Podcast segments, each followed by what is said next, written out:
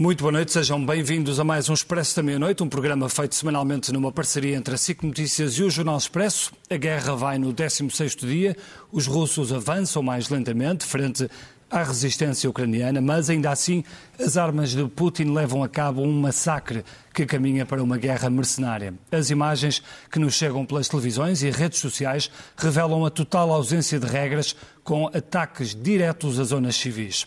Os danos colaterais são brutais e, como esperado, já saltaram as fronteiras. A escalada nos preços do petróleo, do gás, dos cereais será apenas o início de um ciclo negativo marcado pela alta inflação e um travão no crescimento.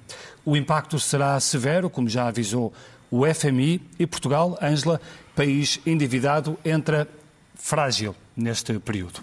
É, a crise vai ser dura para todos. Para discutir este tema, convidámos o Major-General João Vieira Borges, que é professor de Estratégia e de Relações Internacionais, Ana Gomes, que é comentadora da SIC, o Paulo Rangel, que é eurodeputado pelo PSD, e o António Nogueira Leite, que é economista.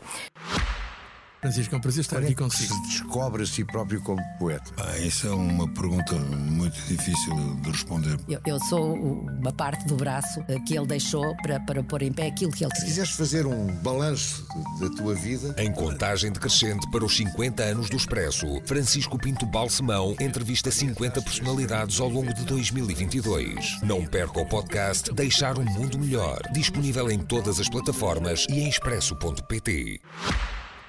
Sr. Major-General, eu começava por si. Nós andamos há muitos dias, parece aliás uma eternidade, a ouvir falar de uma coluna militar russa que avança em direção à capital ucraniana. Uh, Chegam-nos também notícias de que há desmotivação e até fome nas tropas russas e tudo isto nos parece um pouco estranho. Uh, é crível que haja uma fragilidade real uh, das tropas russas ou podemos encarar isto como uma gestão do tempo com vista, quem sabe, a uma abertura para que ainda se possa encontrar uma solução negocial para este conflito da parte da Rússia?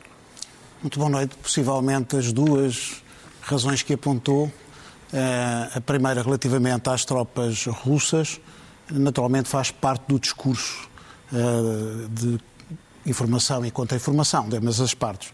Há situações que foram relatadas há mais de uma semana, efetivamente, de alguns problemas relativamente quer a preparação de tropa, quer a eh, problemas em termos logísticos, mas efetivamente aquela coluna, já temos agora mais dados, é uma coluna que não era só constituída por unidades de combate, era sobretudo uma coluna que tinha uh, unidade, uma divisão pelo menos, uh, uh, com 14, 20 mil homens e depois tinha um apoio substancial em termos logísticos, para além de outras unidades de apoio. Não vou entrar aqui em pormenores, uhum. mas é só para referir que essa coluna funcionou como dissuasão, naturalmente, apesar dos riscos que correu em termos de ataques, e foi alvo de vários ataques, mas funcionava como dissuasão e agora, como vimos ontem, eh, foi reorganizada depois de ter sido reabastecida e vai tomar posições para, para o cerco eh, de, de de Kiev, obviamente. Mas diga uma coisa, esse tempo que essa coluna está a levar também não, não nos pode fazer concluir que houve uma, contas mal feitas do lado, do lado de Moscou. Uh, subestimaram, se calhar, a resistência ucraniana? Concordo. Efetivamente, aquilo que estava no planeamento inicial, certamente que era uma operação uh, muito mais célere, da ordem das 72 horas. Uh, é, Mas era isso que apontavam as informações. É? Exatamente, é? era isso que apontavam, inclusive os eixos de aproximação, quer do sul, de Mariupol, quer de leste, uh, da segunda maior cidade, uh, eram no sentido depois de ir ao encontro dessas mesmas forças, que tinham um apoio substancial em termos logísticos e que apoiariam as três forças naquilo que era verdadeiramente o objetivo, e continua a ser, o objetivo estratégico é a tomada da capital, que materializa eu não vou dizer um dos objetivos, que materializa a tomada do poder, eu prefiro usar isto, e que materializava também a desmilitarização. Vamos lá ver, vamos lá ver em é condições, não é? Que se toma a capital, Sim. como é que se toma o poder, eh, verdadeiramente? O poder eh, vem da Idade Média, isto é da história. Os cercos eram com castelos, hoje, obviamente, com grandes cidades. Mesmo durante a Segunda Guerra, as pessoas não têm noção. O maior cerco da história até hoje foi em Kiev morreram mais de 600 mil pessoas. Foi uma operação que estava destinada diretamente a Moscou e houve uh, esta um, pelo menos os nazis entenderam que era fundamental para depois não terem em conta cerca de 30 divisões uh, russas e ucranianas que ali estavam. Portanto, uh, é uma realidade diferente. Uhum. As pessoas não se assustem com isto, mas é uma realidade completamente diferente em termos de forças uh, militares em teatro de operações. Digamos que esta é uma situação de cerco com com, obviamente, unidades de combate, com mísseis, com artilharia, eh, com aviação, que tem a supremacia aérea, só que agora não é uma cidade como era em 1941. Uhum. Agora é uma cidade com 20 por 30 quilómetros. Fazer um cerco a uma cidade com 20 por 30 é muito complicado para quem ataca, eh, é muito complicado porque os danos vão ser enormes. enormes uh, enormes e, portanto, eles não vão correr riscos, espero eu, ter razão, não vão correr riscos de entrar na cidade. Por Mas, outro... portanto, sabendo nós que se fala da tal supremacia militar da Rússia relativamente à Ucrânia, o facto de esta demora, não se avançar em força para Kiev, significa exatamente o cálculo para evitar esses danos maiores e por isso lhe perguntava se acha que ainda há aqui alguma abertura uh, do seu ponto de vista da parte da Rússia para dar tempo, ganhar tempo e tentar ainda uma saída negocial. Eu ponho essa hipótese, são várias, mas eu coloco essa como uma das hipóteses, considerando que Kiev é uma cidade sagrada, quer para a Bielorrússia, quer para a Rússia, quer sobretudo para a Ucrânia. Nessa perspectiva, tal como Odessa, também espero. Vamos ver o que é que acontece em Odessa. Uhum. Na minha perspectiva, uma, uma, cidade, ainda agora estávamos a falar, que é património uh, da Unesco, se destruírem a cidade, uh, uh, se pode servir. Sim, uma de, cidade de, linda. Pode, exato. Pode servir de dissuasão, de pressão uh, no sentido de salvaguardar Kiev uhum. para último, para não ser destruída. Uh, a questão do tempo. Mas quem atira uma maternidade está muito preocupado com a arquitetura de Odessa? Uh, eu, eu, percebo, uh, percebo aquilo que se tem passado pelo mundo fora nos últimos anos, infelizmente é isto. Os danos colaterais, porque não acredito que tenha sido premeditado, mas há danos colaterais que querem dizer também alguma coisa. Nós que olhamos para aqueles danos também percebemos que digamos, aquele uh, potencial militar que dizia o Putin, faz parte do discurso de quem uhum. ataca, aquele potencial, afinal, não é tão preciso. Aquelas armas que ele dizia que eram inovadoras, afinal, nós conhecemos todas as que estão no teatro uhum. de operações. Deixe-me perguntar aqui ao, ao, ao Paulo Rangel e, e, abrindo também o debate, uh, se ainda acredita nesta solução que a Ângela falava aqui, esta solução negociada, uh, e sobretudo depois de termos visto o Conselho Europeu eh, em que eh, uma das conclusões foi não há abertura neste momento para incluir a Ucrânia eh, dentro do, dentro dos países do, do, espaço europeu. Quer dizer, pode haver uma abertura, mas pelo menos foi adiada. Já... Adiada à la longue. Talvez daqui a alguns anos. Sim, vamos cá ver. Eh, eu, pessoalmente, mas isto enfim é uma convicção, não, não acredito em negociações, mas, mas, enfim, posso estar totalmente enganado porque aqui uh, uh, não há nenhuma previsão a fazer. Uh, mas, sinceramente, eu acho que aquilo que motiva o Putin não é, é, é ficar para a história. Ele não está à procura de mais poder, porque um homem que teve 20 anos o poder absoluto, absolutíssimo, não precisa de mais poder. E, portanto, o que ele quer é resgatar, no fundo, uma certa ideia da Rússia, uh, uh, que, do meu ponto de vista, é uma ideia até para os russos completamente enganosa, mas pronto, não interessa agora isso. E, portanto, ele está a jogar para a história. E como está a jogar para a história, ele não está a competir com as regras com que nós competimos, está a competir com outras.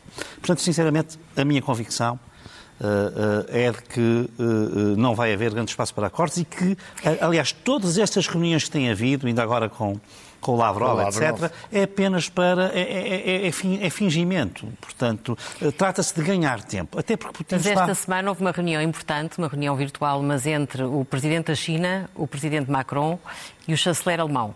Isso não é. Uh, não, não, são os preliminares de uma possível mediação não parece. a três? Não. Não me parece, sinceramente, porque eh, depois, logo a seguir, o ministro dos Estrangeiros chinês veio outra vez reiterar as narrativas russas. Uhum. Portanto, isso, eh, eh, no caso da China, há uma ambiguidade estratégica que é um jogo de sombras. A China tem que estar, não sabe bem como é que isto vai correr e vai ter que viver com todos. Vamos não é? ver se a China não começa a ser castigada pela Uh, pela aliança, se não, quiser, eu acho que, a China que está pode a fazer ser castigada muito pela situação económica global. Uh, penso que esse será até o dano. Pode começar a haver um boicote à China também. Pode começar a haver um boicote. Mas deixe-me só vir aqui a um ponto que, que, que, é a questão da Ucrânia e da adesão da Ucrânia. Vamos cá ver. há um mês e meio atrás, a Ucrânia nem sequer se tinha candidatado. E porquê? porque era inimaginável receber a Ucrânia na União Europeia. E isto não era por causa dos países de leste, era por causa de uma série de países ocidentais que, não, assim como não querem a Turquia, também não queriam a Ucrânia, por razões totalmente diferentes, mas não queriam. Portanto, aquilo que aconteceu ontem... Por causa do Donbass e por causa... Porque, enfim, porque é um país de 44 milhões, é maior que a Europa Ocidental inteira, uh, em termos de corrupção, de rule of law, de Estado de Direito, está atrasadíssimo, e, portanto, uh, enfim, a Alemanha, vamos cá ver, a Alemanha e a França não interessa ter um país enorme, com 44 milhões de pessoas, claro. com tudo o que ele representa. Isto, isto era, atenção, isto, eu, por isso é que eu estou a dizer, apesar de tudo, há aqui uma vitória. Porque agora esta, este, o processo está em marcha, é isso? O processo está em marcha e não é só isso. As opiniões públicas, que são quem manda depois em democracia ao fim, tomaram a Ucrânia como como parte como uma parte de si próprias. E, portanto, os líderes políticos já não têm margem de manobra para. Uh, uh, uh, portanto, abriu-se aqui, se quiser, um corredor verde, não no sentido de ser muito acelerado, mas com certeza que isto é uma coisa que era inimaginável. É um começo, muito bem. Quem conhece Sim, bem. Pode ser um namoro, um pode ser um namoro cínicos, prolongado que vai sendo adiado, não é? é? Era, no fundo, para empatar. E agora isso não vai acontecer assim. Claro que isto vai depender tudo de uma coisa que todos sabemos que é quando se estabilizar a situação. Não sabemos Sim. quando ela se vai estabilizar não é possível. Uh, Paulo, deixe-me é só possível. passar à Ana Gomes. Ana Gomes, este Conselho Europeu um, teve, reafirmou o apoio à Ucrânia, apoio militar, apoio financeiro, novas sanções, um novo pacote de sanções à Rússia, mas aquilo que van der Leyen disse foi que a Ucrânia faz parte da família da União Europeia, mas deixou muito claro que não é toda a família que está em guerra, quem está em guerra é apenas a Ucrânia visto de Bruxelas, é um grande passo em frente, todo o apoio que tem sido mobilizado a partir da União Europeia e as fortíssimas sanções contra a Rússia. Agora, visto de Kiev, isto é uma frustração ou não? Hum, admito que sim, visto Kiev, hum, mas também penso que em muitos aspectos, como aliás Zelensky dizia há dias, ele há muito tempo que está desenganado em relação à NATO e, e, e no fundo, se calhar também em relação à União Europeia. Apesar de tudo, eu concordo com o que disse o Paulo Rangel. Uhum de que este sinal de Bruxelas, deste Conselho Europeu, pondo a questão da, da, de uma possível candidatura nos termos em que pôs, é uma grande vitória e é uma grande diferença, porque sim, uhum. como ele explicou, isso não estava de todo nas cartas. E passou a estar desde que a, Alemanha, desde que a, a, a Ucrânia foi agredida. E, e, e, só, e passou a estar nos termos em que só poderia estar, que é como no, nos mesmos termos, por exemplo, embora as circunstâncias fossem diferentes, digamos, estamos no momento de 77, quando a União Europeia disse a Portugal somos candidatos. E depois havia depois nove anos para negociar. 9, 10, 20. Olha, a Turquia há quanto estando. Uhum. E, porque há critérios para cumprir, designadamente os critérios de Copenhaga, etc, etc. Portanto, mas é um sinal político, simbólico, muito importante, que, aliás, tanto quanto sei, não foi fácil de arrancar ao Conselho, porque havia divisões, mas acabou por, por vir. E é um sinal político de apoio. Mas como esse avanço nunca será este... possível enquanto houver guerra, a prioridade agora tem que ser pensar o que é que se pode fazer e o que é que se pode, em que é que se pode verdadeiramente ajudar para que este pois, conflito E se calhar onde, onde se poderia fazer eh, uma grande diferença é na questão da independência do petróleo e do gás. Uhum. A Alemanha, uh, quer dizer, a senhora van der Leyen está a dizer aquilo que, que, que importa que seja dito, mas não vemos a Alemanha a fazê-lo, vão lá arrastar os pés e, e, países como a Holanda também, etc. Mas apesar de tudo também se deu um passo, não é? Mas, Portanto, mas, agendaram para 2027 continuamos uma a financiar a guerra do Putin, Sim. 700 milhões por dia. Sim, mas também a Alemanha e a Itália, por exemplo, não podem desligar a torneira. Não podem o quê? Não se podem desligar a torneira de um dia para o outro, podem? Podem, podem é evidente. Com uma dependência na ordem dos 40, 50%. Podem. Qual, qual seria a alternativa? Dizer, Como é que viabilizavam a alternativa? Há alternativas, há alternativas desde logo de, de eh, fornecimentos de outras proveniências, designadamente por NLG, por navio, e aí não tenho dúvidas nenhumas que Portugal estaria, e a Espanha, etc., em melhores condições. Houvesse vontade política, e não, e não há, continua a não haver. Ou seja, a Europa não está tão unida quanto parece. Eh, já deu, de facto, uma, uma, uma reviravolta de 180 graus em muitos aspectos.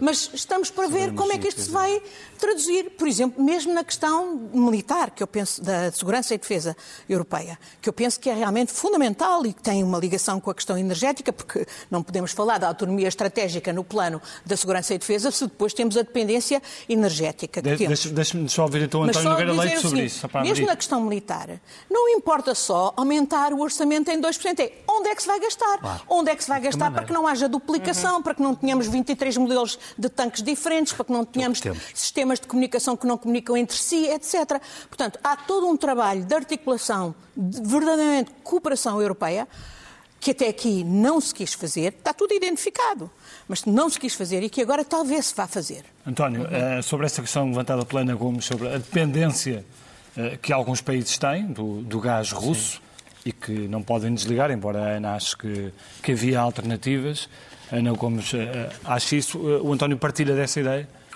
Eu não acho grande coisa. Eu leio quem, quem está dentro do, do, do assunto. Eh, e ainda esta semana, eh, um conjunto de institutos alemães eh, e de alguns dos académicos alemães mais conhecidos na área económica, eh, acompanhados por pessoas especializadas no negócio do gás, eh, chegaram à conclusão que não só podia, como o impacto na economia alemã era relativamente pequeno. Ora bem, eu li só o estudo, não li, não entrei nos detalhes, não conheço e, os- e, enfim, algumas hipóteses que poderão ser questionáveis, mas eles falam em impactos de 1, 2, 3% na economia alemã. Portanto, eu acho que aqui a razão é uma razão de outro tipo de compromissos, alguns dos quais se calhar não conhecemos. Uh, porque, uh, de facto, existe, e para além do gás natural, que a doutora Ana Gomes referiu, do gás liquefeito, onde aí também, uh, enfim, a Península Ibérica podia ser uma enorme reserva de gás natural para a Europa e a França. Eu tive nesse projeto porque administrava uma das empresas que é dona de algumas das, das cavernas que nós temos na Península Ibérica. Os portugueses e os espanhóis estavam entendidos, Uh, o governo português, governos de diferentes, cor, diferentes cores, empurravam os senhores, isto a gente não pode fazer porque são os vossos ativos, mas depois o Estado uh, tomará conta, regulará. E a França E, esteve e sempre aqui a. França, não as conversas era a nossa apresentação, não havia. Os franceses, por simplesmente, diziam isso é um disparate. Uh, e, quando, e, e nós estamos a falar numa capacidade que não pode ser usada já, porque existem imensos investimentos que têm que ser feitos, mas nós estamos a falar em suprir uma parte significativa do que deixa de ser consumido vindo da, da Rússia. Para além disso, existem, existe muito gás natural fora, fora de, da Rússia e, e- e que está disponível. E, e o impacto no preço já lá está. Ah, e, e, portanto, aqui eu acho que há uma. ah, Como é que as admito- opiniões públicas que falava Paulo Rangel podem entender isso? Que, por exemplo, esses grandes países não tenham querido fechar. Não, há coisas mais graves, quer dizer, como é que é possível? E isto, e eu não sou nada tremendista nestas coisas, mas há, há- há princípios que eu acho que temos que ser absolutamente inflexíveis. Como é que é possível que a dependência alemã se fosse aumentando, capitaneada por um ex-chanceler? Claro. Sim. E a opinião pública alemã? Schroeder. E mais, Está, já- está, está na, A está, na, era zero. está na Gazprom, não é? E Está na Gazprom. Eh, e também estava o Sr. Fion e saiu. O Sr. Fion. E ele continua e vai agora a Moscou encontrar-se com o Sr. Putin. Mas Portanto, há ali, há ali que bastidores que, que não que não conheço, estão mas ainda muito. que não conheço, mas que Deixe-me não Deixa-me Rangel- só ter- terminar Ah, sim, aqui sim. um ponto que, que não é irrelevante. É evidente que todos nós sabemos que a energia nuclear pode ter problemas. Enfim, nomeadamente com os resíduos no fim. Não é tanto na operação, é o que vamos fazer aos resíduos no final. Já havia noção clara dos problemas com a Ucrânia e com a Rússia em janeiro deste ano, quando a Alemanha fechou metade da capacidade nuclear remanescente. Fechou três e tem mais três. E agora diz, bem, esta já não vou fechar já. E provavelmente não as irá fechar tão cedo. Mas acha que as sanções que foram aplicadas à Rússia não foram já um. Não, são, ah, ah, não deixam a Rússia num estado já muito frágil, Se ah, quiser, de, forma, de, forma a que, ah, de forma a que o país internamente Não, a prazo, certamente, a ah, economia começa, russa- começa a elevar-se contra a Rússia, A- a prazo- contra Putin. Eu só dizer duas coisas rápidas. A prazo, a economia russa está destruída. Uh, e esta fantasia que muita gente, sobretudo os putinistas, falam da hipótese de que está tudo pensado e que os chineses tomam conta dos ocidentais, a economia chinesa não vai tomar conta do resto do mundo, que é importantíssimo para eles. E mais, a economia chinesa também se quer dar bem com o resto do mundo, porque a economia chinesa está Há um cheia mercado- de problemas há um mercado europeu de no 400 mercado de crédito, milhões. no mercado imobiliário, eh, no, no setor das TIs, onde as restrições políticas que se percebem numa perspectiva política estão a destruir o dinamismo das empresas tecnológicas. Portanto, aquele controle todo tem um custo económico na concorrência com as empresas americanas, sobretudo porque as europeias são mais. E, e, portanto, agora, neste momento, ao não irmos mais longe, estamos claramente a financiar o esforço de guerra. Portanto, é o que acontece. Esse é- Isso é o que estamos a fazer. Esse era o ponto. Eu queria acentuar esse ponto, que aliás. Deixe-me só introduzir uma questão. Ouviu hoje o discurso de, de Emmanuel Macron no, no fim de- do, Conselho Informal. Eh, apesar de tudo, as conclusões falam de 2027 como um ano para a União Europeia ficar finalmente de, independente da, de, do dizer, gás e do isso- petróleo isso é russo. realmente- Isso é para levar a sério? Pois, eu acho que isso, sinceramente, vamos cá ver. Uma coisa é dizer, de ficar totalmente independente Ucrânia, no sentido de, de, de ter as infraestruturas todas prontas. Agora, nós, para o curto prazo, porque a tal ideia da busca de uma solução tem de ser mesmo apertar o regime do Kremlin de tal maneira que, sem estarmos a usar, eh, digamos ainda, uma guerra eh, eh, direta, possa ter algum efeito. E eu só vejo esse, porque vamos cá ver o seguinte. Nós, ainda agora demos 300 milhões, ajuda macrofinanceira, e na humanitária 500 milhões à Ucrânia. Isso é o que gastamos por dia, 500 milhões, entre 500 a 700, com o petróleo e o gás russo. Porque eles, entretanto, também aumentaram de preço. É que nós estamos a pagar agora muito mais, por muito menos, estamos a pagar muito mais. Eh, eh, E, portanto, eh, é evidente que isto implicava ir ao Médio Oriente também falar, com o Qatar e com o Dubai e tal, que estão um pouco fechados. Estão feitos com a Rússia para já.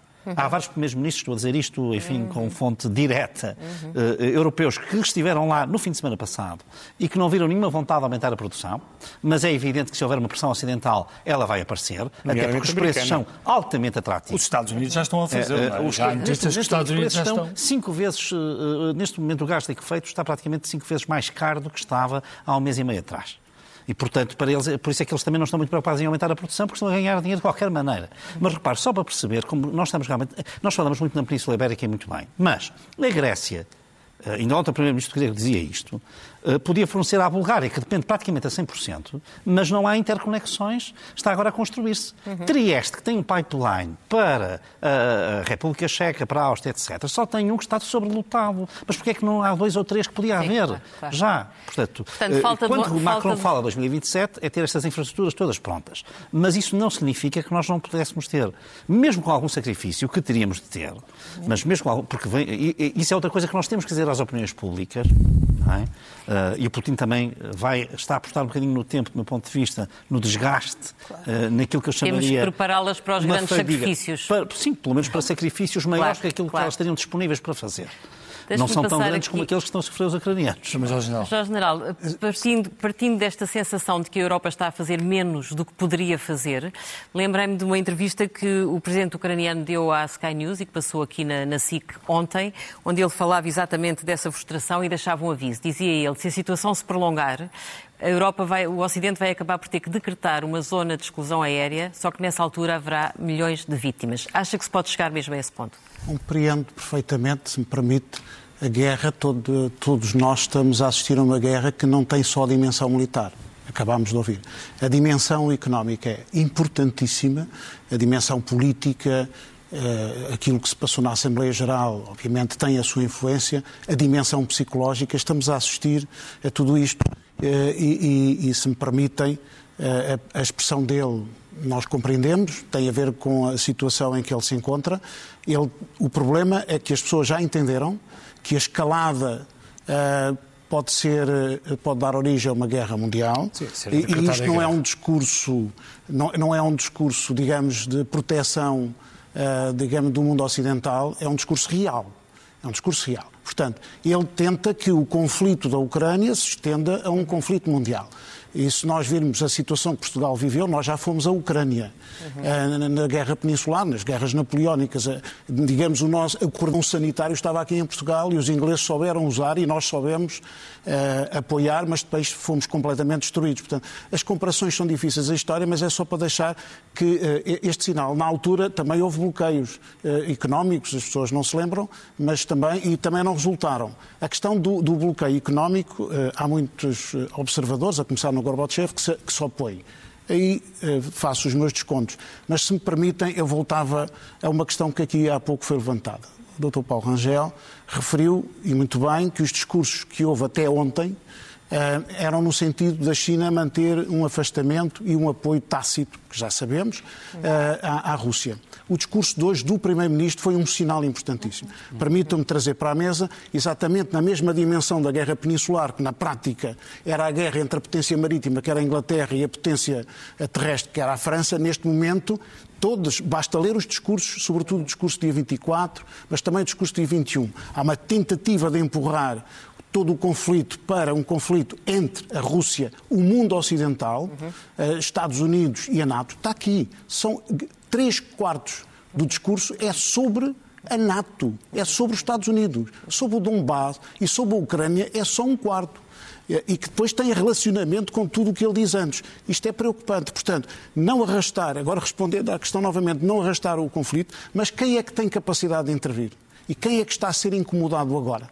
Com as sanções. E diga-me uma é coisa, que sinais, é. que, sinais é que, eh, que sinal é que lê na, na ida da vice-presidente dos Estados Unidos à Polónia e à Roménia? Eh, o que é que isso significa neste contexto? A Polónia e a Roménia são países muito importantes no âmbito da NATO. Não, isso são, mas, mas, estas deslocações nesta altura são, são um sinal de que nós estamos aqui, é um sinal de. É, é um sinal muito importante para, para marcar território, não é? No âmbito da NATO, saberão certamente que desde 2014 a Polónia lidera. Lidera aquelas discussões no sentido do financiamento. E como disse a doutora Ana Gomes, e muito bem, o financiamento não é só dinheiro. Uhum. Uh, e eles lideram no sentido do desenvolvimento de capacidades. Uhum. E, e, nós que trabalhamos com os polacos, sobretudo, os romenos nem tanto, eh, aí trabalhamos no teatro de operações, porque a nossa missão vai ser na Roménia, mas estou a dizer, os polacos têm, a nível da NATO, uma capacidade de influência sobre os outros países uh, que vinham do Bloco de Leste uh, muito grande e, e com grandes pressões. Uh, aliás, a Cimeira de Varsóvia, na sequência de Gales, que é os tais 2% do PIB, depois toda a gente, todos os países, em geral, disfarçaram, depois, quando chega à Polónia, veio aquela dimensão da guerra eletrónica, do espaço, eh, do ciberespaço, mas eles continuaram a existir. Uhum. E, e, a Polónia é muito importante e precisa desse apoio. A Polónia e a Roménia, neste momento, estão na frente de combate. Deixe-me deixe fazer uma pergunta, e aproveitando que estamos a falar da NATO.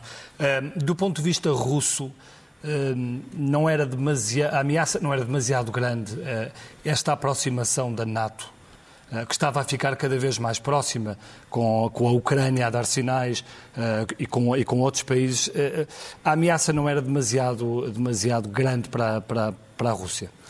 Na perspectiva da Rússia, sim. Na perspectiva da Rússia. Basta ler o discurso dele. Ele diz que está a ser invadido. Portanto, não houve alguma, se quiser, alguma insensatez ou... ou... Não, não está tudo escrito.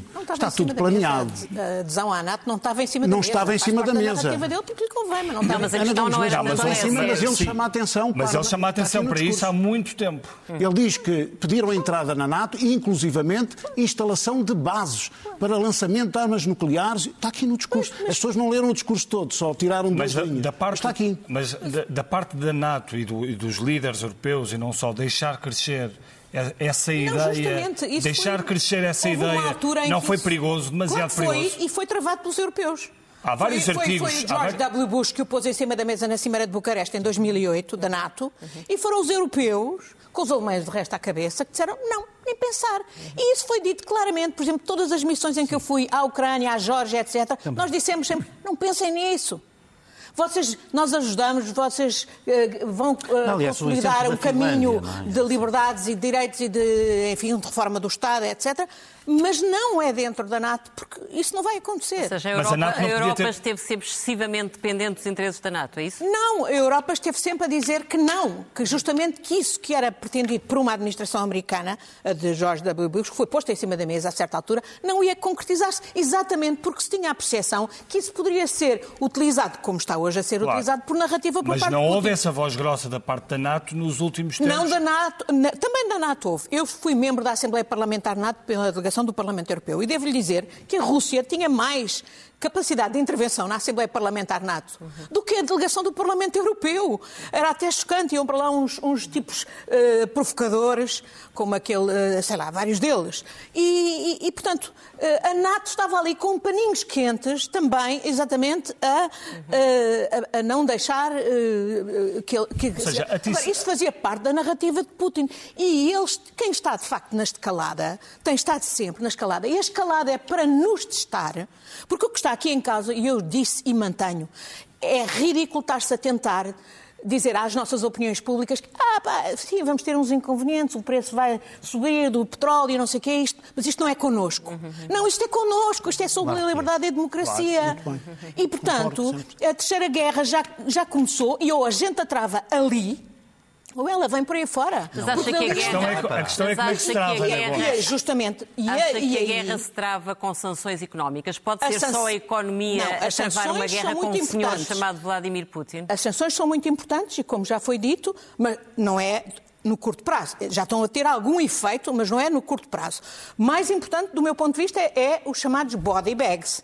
É os, os, os caixões, os soldados russos que estão ali naquelas condições miseráveis, ah, porque esta guerra, além do mais, é diferente das guerras medievais, porque está o mundo inteiro a vê-la. Exatamente. Em direto. Espaço mediático.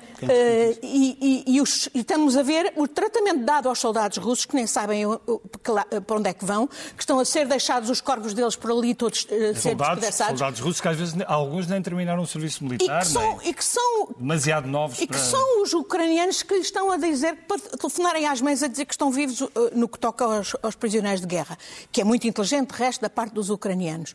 E é isso que pode talvez mudar a percepção na Rússia e, sobretudo, numa entourage cada vez mais reduzida, sabemos, uh, em torno de Putin. E eu estou-me a valer do que diz, por exemplo, o antigo ministro dos Estrangeiros da Rússia, Kozyrev, e o, e o Ga- Gary Kaspar- Kasparov, que dizem que uh, alguns generais antes de ir dizer as verdades a Putin, Sim. tratarão de se ver livre dele. Esperemos que assim seja. Ana Gomes, talvez mas a Ana Gomes, como diplomata, só queria dizer é como isto. diplomata, não acha que eh, tinha sido possível negociar bastante antes do momento que estamos agora a Não, viver? não, não.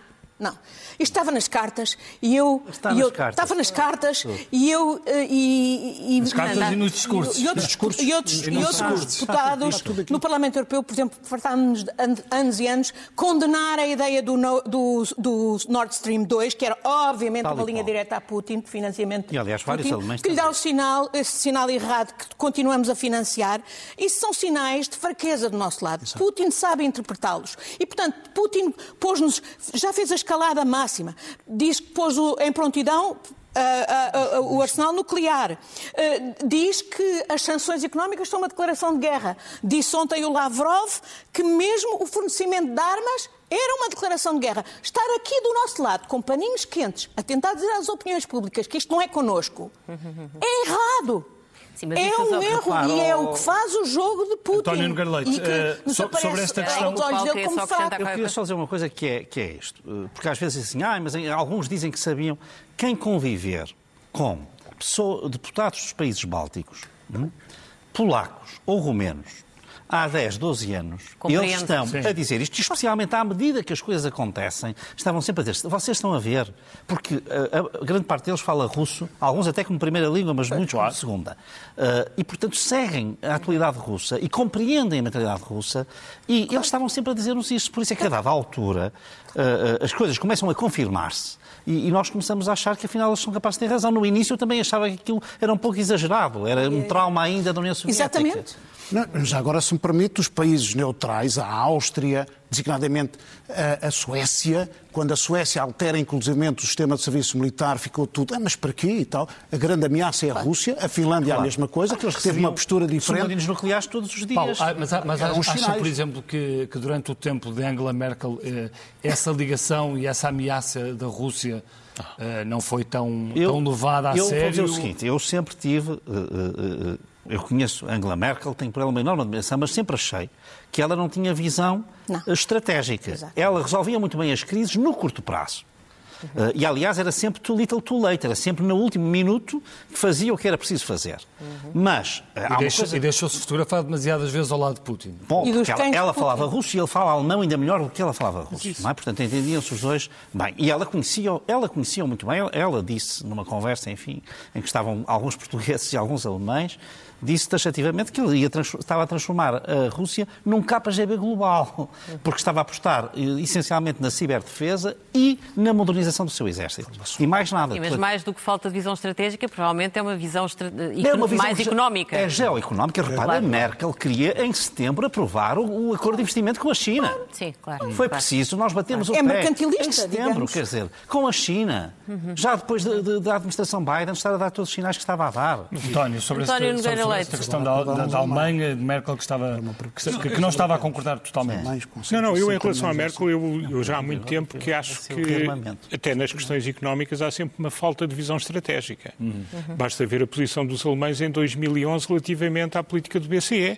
Portanto, os alemães só veem os problemas, já eles aconteceram, como dizer, too little, too late, às vezes too late. Uh, e, e, aqui há um aspecto que me faz, eu não, enfim, eu não sou sociólogo, nem sou especialista sobre angst alemã, mas o que é facto é que os alemães demoraram demasiado tempo a perceber que, eh, como aliás, quer dizer, com, nomeadamente com ditaduras, e, e, isso só se põe quando há, estamos a falar perante ditaduras, não é com o engajamento económico, não é com o aumento das relações económicas que se pacificam ou que se anulam as outras dimensões. Uhum, uhum. uhum.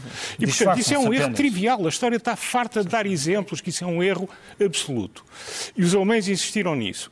Pior, insistiram em tornar-se mais dependentes. Portanto, está aqui uma estratégia de dependência acrescida. Dependência Sempre. económica, desarmamento, desarmamento, enquanto o Sr. Putin uh, continuava o seu caminho. Há um outro aspecto, nuclear, há um outro aspecto mas isto aqui não são apenas os alemães. Uh, eu não sou militar, está aqui o Sr. Uh, o senhor Major-General, mas uh, sei fazer contas mesmo gastando menos de 2%, se nós gastássemos de forma coordenada, tínhamos um exército que dava 20 a 0 ao russo. Tal e qual. Porque tínhamos um exército muito maior, nós gastamos, nós gastamos muito, mais. que a Rússia. Já agora... Isso, e com muito menos corrupção. Porque boa parte desta despesa russa vê-se pelo que se passa no terreno, falta combustível, falta tudo, não é só incompetência. Ah, não. Há de haver é gente... Deixe-me deixe só fazer uma pergunta, porque há pouco falámos sobre isso, sobre a questão da China e não aprofundámos o suficiente. Um, o papel da China no meio disto tudo não só em termos económicos, mas sobretudo em termos reputacionais eh, para a China, para a sua proximidade com Putin eh, e com tudo o que representa a Rússia, acha que isso pode ser um problema que a China levará a sério para sair desta posição mais neutra ou não? Uh, eu, não, eu penso que a China, enfim, a China não vai querer entrar em confronto com o Ocidente, mesmo económico. E, portanto, os chineses vão sempre salvaguardar, até porque eles já sabem com o problema demográfico que têm, com o problema que têm no mercado de crédito, com uma série de debilidades que, têm, que estão a começar a surgir na economia chinesa, e não é só aquele abrandar do crescimento, Sim, porque eles já são muito ricos, é também um conjunto de problemas sistémicos que eles não têm resolvido, e alguns que agravaram. Por razões políticas, porque eles a política prevalece sobre a economia. A economia é um instrumento de poder político para os chineses e, portanto, todos esses chineses que aqui nos aparecem como grandes empresários eh, são os grandes empresários que o Xi Jinping e o Partido Comunista deixam ser. Portanto, não tínhamos ilusões sobre isso. Agora, o, o que se passa aqui é que uh, a China tá, tem aqui um equilíbrio, um bocadinho como nós, temos aqui um equilíbrio que queremos parar os russos e para isso não podemos ser ingênuos e não podemos mostrar fraqueza. Os chineses também não querem perder os russos porque a, a, a Rússia a breve trecho, quando eu digo breve trecho, é dois, três anos, vai ser uma dependência económica da China.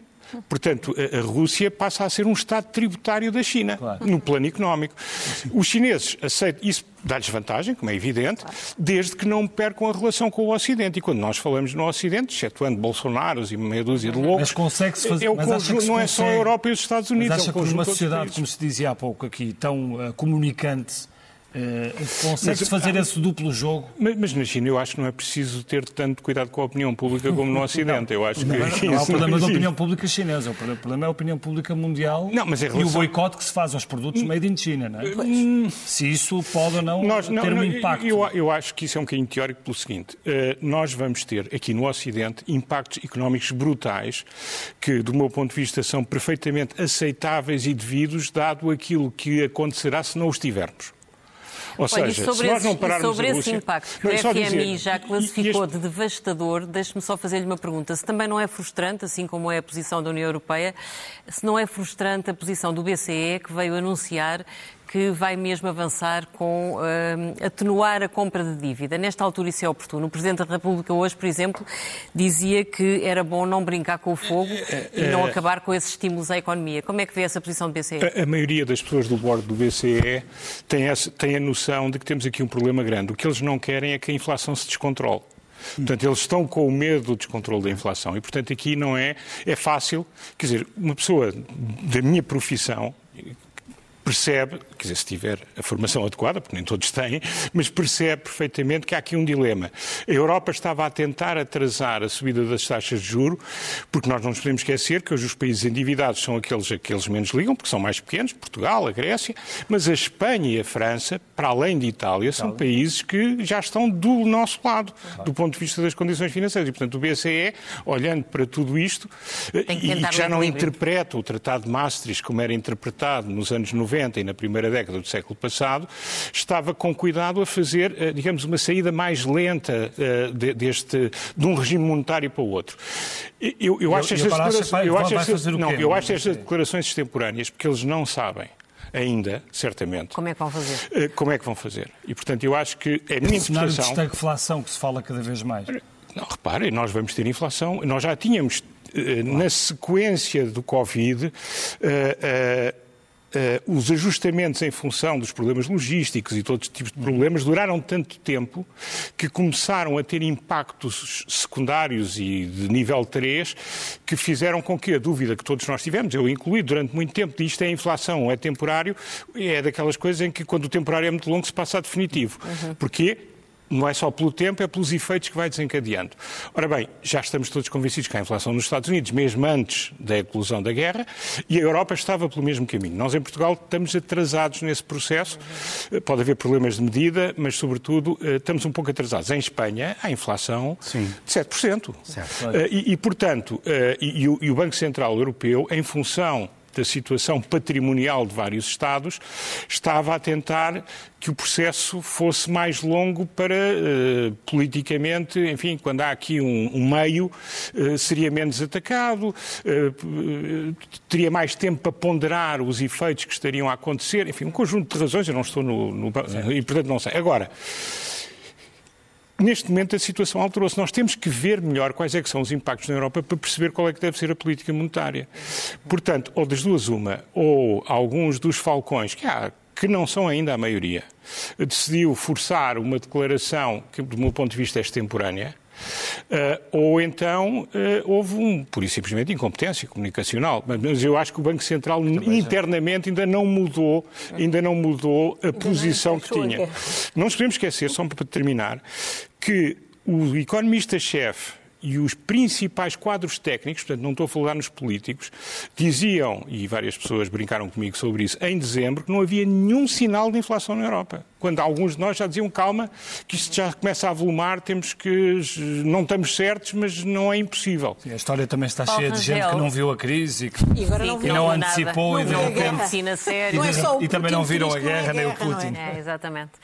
Paulo Rangel, com esta perspectiva de uma enorme crise económica e da necessidade de grandes apoios à economia e também de apoios sociais, mas estando os orçamentos agora muito direcionados para a defesa, que expectativas é que podemos ter relativamente à Europa e à necessidade de apoiar pessoas, empresas, economias nacionais? Eh, eu vou já dizer, deixe-me só dizer uma coisa ainda da conversa anterior que tem a ver um bocadinho com esta ligação entre a Rússia e a China. Sim. É que eu, sinceramente, para a Rússia, o Ocidente é um competidor, mas a China também é.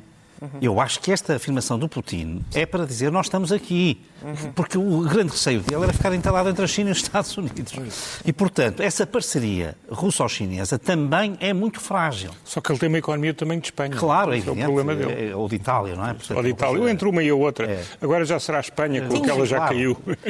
Sim, exatamente. Mas quer dizer, Portugal. Sem dúvida. Mas, mas tem, apesar de todo, um arsenal militar que impõe respeito. Claro. E eu acho que isto também foi um sinal de vida. Agora, vindo aqui para a Europa, o que eu acho eh, é. Há uma coisa que é, é impressionante, e eu acho que isso também surpreendeu muito Putin, isso ele não estava à espera, que foi a unidade ocidental. Uhum. E a unidade dentro da União Europeia porque sinceramente ele estava a contar que a Hungria viesse uh, por aqui por, uh, e que a Suécia e a Finlândia talvez, enfim, pronto, tivessem uma posição um bocadinho diferente. Mas pelos vistos, nas questões substanciais, essa unidade ainda está, tem que ser testada, não, não é? Não, repare, quer dizer, na questão essencial, que é o combate a Putin, está toda a gente de acordo. Hoje há muito mais unidade e muito mais disposição para reformas Repare, o próprio Marco Ruta veio dizer que até já pondera a dívida comum. Uhum. Atenção, apesar de dizer que está a rejeitar, não, está disposto a discuti-la. E isto é, como eu digo, isto é como a questão da, da Ucrânia vir a ser não membro. Isto é um avanço gigantesco. Mas acredita que isso possa acontecer? Haver Não, uma situação que semelhante à da pandemia em que haja uma. Eu acho que pode acontecer. Os 27 assumam Eh, Sinceramente, não acho que vai acontecer necessariamente para a ideia de recuperação, que é o que eh, surgiu aí nos jornais internacionais. Uhum. Mas, por exemplo, para investimento na defesa ou para um investimento acelerado nas redes energéticas, portanto, uma é coisa essencial. dedicada.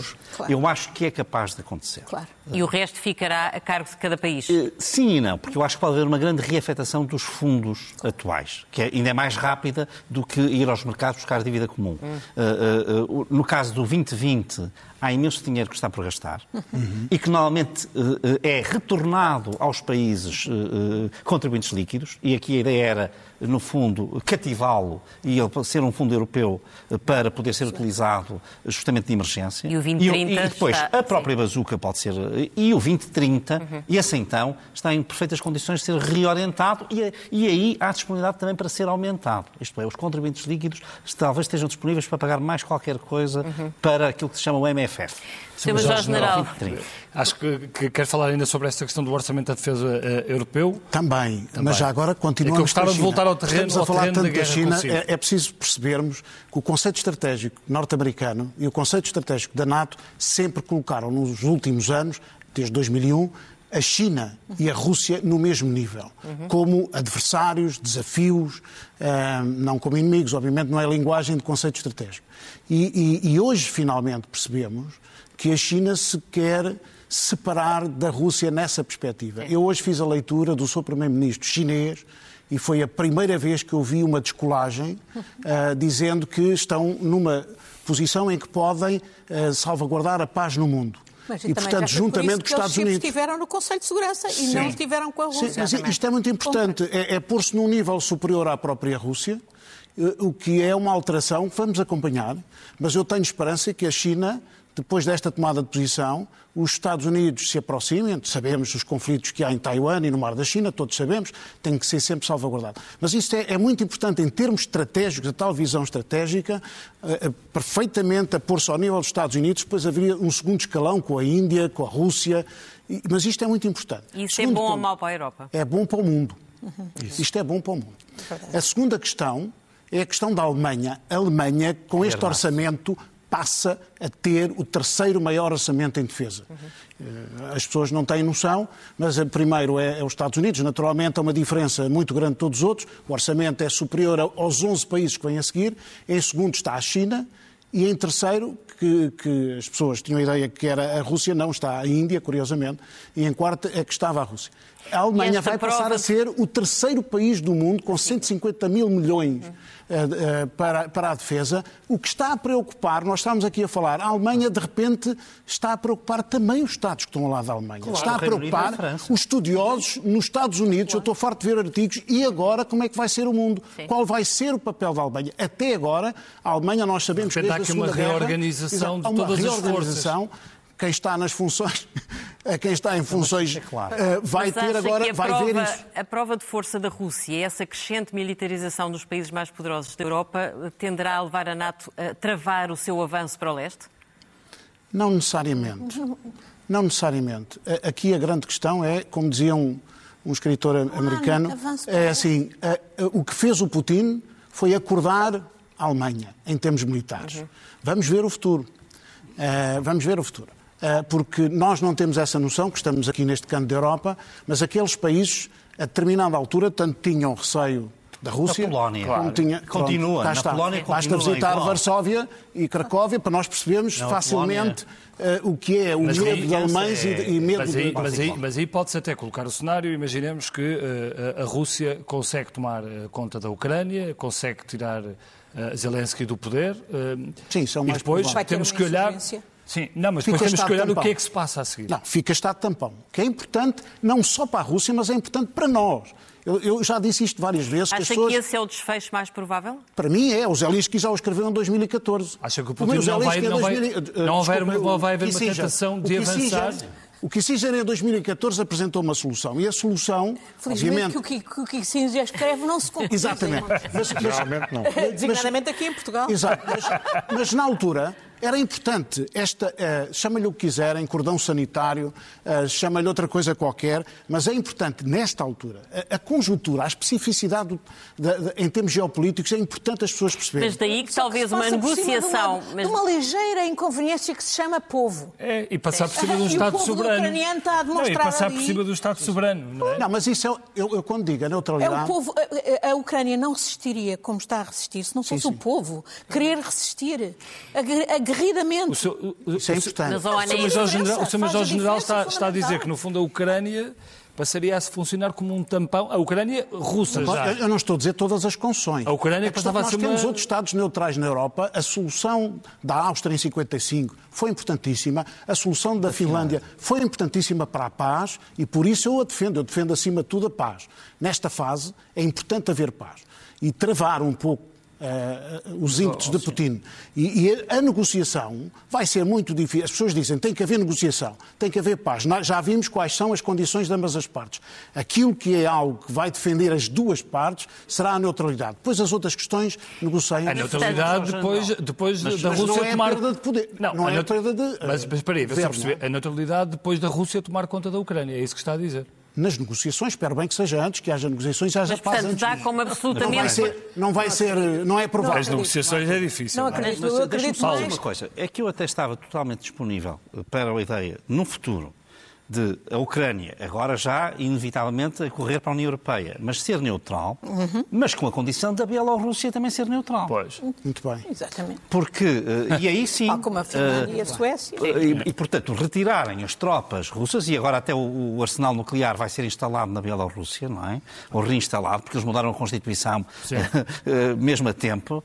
E, portanto, é, é que isto poderia ser, de facto, um rearranjo em que havia uma zona tampão Exato. que funcionava para os dois lados. Isso sim, Porque e não se- os bálticos. Porque se a E que não sejam os E bálticos a sejam tomar esse papel. Isso é, porque- impossível. Não, ainda por cima fronteira nuclear. Artigo quinto. fronteira Já não dá. nuclear. E em relação ao nuclear, eu devo dizer, eu sou absolutamente contra o nuclear e acho que uma das consequências que tem que sair desta crise é, de facto, um verdadeiro desarmamento nuclear. Porque neste momento, o, o nuclear, aliás, o Kissinger, olha, por uma vez, se calhar concordo com o Kissinger, é um dos subscritores de uma carta, juntamente com o Sam Nunn e o Carl Levin e outros, exatamente a chamar a atenção que o nuclear não defende ninguém. E neste momento, o nuclear é o que nos está a tolher, por exemplo, de poder eh, eh, ir ajudar o povo ucraniano barbaramente agredido e vítima destas terríveis atrocidades. Está tudo Eu, congelado do nestes cenários de grande estratégia das grandes potências, de facto, eu acho que o que faz muita diferença nos dias de hoje, nos dias em que se vê a guerra em direto, é o povo. E é o povo ucraniano que fez a revolução da Maidan, que é uma verdadeira, genuína revolução popular, que faz o presidente fantoche do, de Putin Mas, ó, Ana. Gomes, se a previsão do, do Major se, se concretizar e, portanto, se Zelensky for deposto, eh, o que é que vai acontecer à Ucrânia? Eu o acho que é que, que, o a povo Ucrânia faz na vai, Ucrânia? pode ser subjugada militarmente, não posso excluir isso, porque de facto temos aí uma potência. Mas também não posso excluir que a Rússia seja ali derrotada, já por causa exatamente da- das incompetências e das, e das, da- da- das impreparações desta miserável campanha militar. Veremos o que é que acontece à tal outra coluna, já há algumas que foram destruídas. Que até a qualidade de equipamento que eles Exatamente, têm, tudo que não isso. é Basta aos ventos, como se prevê, chegarem a 20 eh, negativos e os pobres dos soldados russos vão congelar dentro Sim, mas será difícil aguentar uma Ucrânia com, com um Mas, governo, com um mesmo governo fantoche. Sendo mais Quer dizer, provável. Isso é é, isso é muito difícil, não Uma é? Ucrânia com um governo Controlar uma fantoche. Ucrânia e um povo. Foi É contra outra, um governo fantoche que o povo se levantou em 2014 na E Maidan. voltará a levantar-se, não tenho E- dúvidas. e- Basta e- ouvi-los e- hoje. Manterá uma guerrilha de insurgência que fará os, os, os russos há aqui um Temos dois minutos para terminar o Só programa. queria dizer uma coisa. Há, há- neste momento, acho que há outro aspecto que ainda é gravíssimo e que é extremamente perigoso para todos nós. Para além do perigo da catástrofe nuclear, por causa de estarem a lutar junto de, de catástrofes Certo. nucleares, é de facto o engendramento de um ataque químico. E a narrativa russa começou. sugere que eles estão a preparar isso. E, e, só inclusivamente em torno de seguinte, Chernobyl. É, é que há aqui um ponto muito E isso não importante. conhece fronteiras. Esta agressão de Putin foi totalmente contraproducente. Se não havia um sentimento nacional ucraniano, ele está mais que solidificado. Sim. E na questão europeia também. Uh, uh, a Europa estava num certo impasse, como a NATO estava também num certo impasse, e isto veio, veio despertar a consciência. E especialmente com uma coisa que eu agora pegaria, que é o lado democrático. Porque as opiniões públicas é que estão a pressionar as lideranças. Paulo Rangel, e acha... ter certeza que se não houvesse a pressão das opiniões públicas, as sanções da União Europeia não eram Não as que são. E Porque elas escalaram no fim de semana de No fim de semana, tremenda. 180 Bom. graus de viragem. Acha, acha que no que toca ao acolhimento de refugiados também aí nada ficará como de antes na Europa? É porque já percebemos que há refugiados de primeira e de segunda, Claro, nunca os é sírios problema, foram não é? recebidos Portanto, como os isso Eu já tinha ucranianos. dito isso uma vez. Mas eh, também acha que as coisas vão mudar? Não, eu acho que quando estes refugiados terão um tratamento bastante melhor do que outros tiveram. Não foi Mas isso não que sei eu se é pelas boas razões. Eu, eu aqui, se me permitem, Para terminar, para Ana, terminar. Ana Gomes, reforçando um pouco o que estava a dizer, e como alguém já escreveu, a Rússia vai ganhar a guerra, mas vai perder a paz, quer interna, quer externamente. António, para terminar, não sei se quer dizer mais alguma coisa. Não, eu, eu- eu só ia dizer que nós temos que estar preparados, e sobretudo os dirigentes políticos no Ocidente têm que estar preparados para o sofrimento que nós temos, do meu ponto de vista, inevitavelmente que ter para não ter algo pior de outra forma, em função de estarmos a tentar anular a capacidade a prazo de a Rússia, com este ditador ou outro qualquer, voltar a ter uma estratégia como a que tem agora. Eu acho que é um custo que nós temos que pagar. Absolutamente. Muito bem. Obrigado a todos por terem A estado liberdade connosco. e a democracia não, Não é têm de preço. Neste, neste Expresso da Meia-Noite, nós voltamos eh, na próxima semana, um- mas antes de partirmos, vamos só ver as capas do Expresso, que já estão hoje na banca e no caderno principal. O caderno principal fala-nos das consequências desta guerra do ponto de vista eh, do racionamento de alimentos. A CAP já admite que haja mesmo racionamento, o risco elevado de emergência alimentar. Preços podem subir até 30% a partir da próxima semana. Só há reservas de cereais para dois meses e o Banco Alimentar teme o regresso da fome. O governo quer eólicas no mar para fugir à crise energética. Os russos estão a usar outras nacio- nacionalidades para aceder aos vistos gold. Temos depois uma reportagem com os correspondentes do Expresso que estão em Kiev, em Lviv e nas fronteiras com a Polónia e com a Roménia. E temos também algumas notícias da política nacional que tem estado esquecida nestes dias. Os partidos continuam a não se entender no voto dos imigrantes e ficamos a saber que são precisos 60 mil euros para ser candidato ao PST. Talvez seja por isso que o Rui Rio ainda não tem neste momento nenhum candidato. Nenhum E tu a falares aí sobre o racionamento dos alimentos e o Paulo Rangel, muito pessimista, a dizer que eh, os sinais são, são, São. são muito negativos. Não vamos ter mais, mais Há tempo. uma crise agroalimentar, eu penso que se soma à crise energética, enfim, é resolúvel, tal como a crise energética, mas temos que Sim, o Governo veio hoje dizer que não há sinais disso por agora, portanto foi bastante cauteloso. Bom, ficamos eh, com eh, estas, eh, estas notícias, notícias péssimas sobre, sobre o futuro. Esperemos que não se concretizem. Nós ficamos por aqui, voltamos na, na próxima sexta-feira. Continuo com a SIC Notícias, já a seguir o Jornal da Meia-Noite com a Ana Patrícia Carvalho. Muito boa noite. Boa noite.